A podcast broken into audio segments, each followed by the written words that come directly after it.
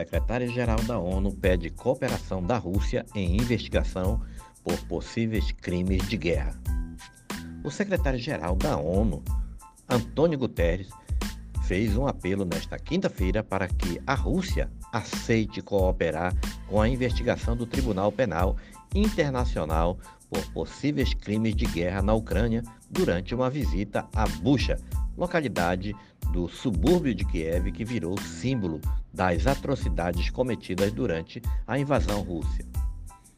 Quando vemos este lugar horrível, entendo como é importante ter uma investigação completa e estabelecer as responsabilidades.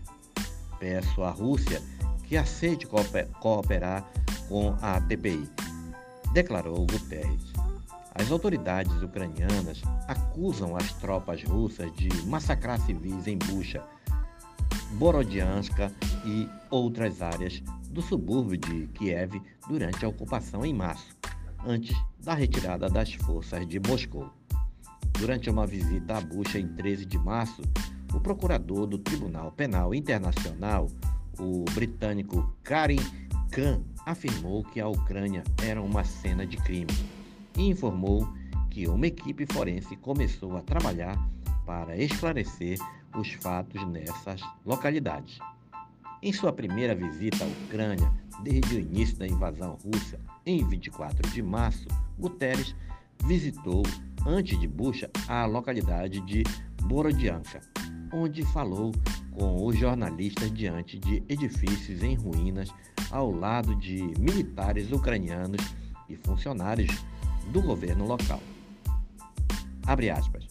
Imagino minha família em uma destas casas destruídas. Vejo minhas netas fugindo em pânico. A guerra é um absurdo no século XXI. A guerra é o mal. Não há como uma guerra ser aceitável no século XXI. Fecha aspas, declarou Guterres. O secretário-geral da ONU continuou sua visita em Irpin, onde os combates entre as forças russas e ucranianas foram particularmente violentas.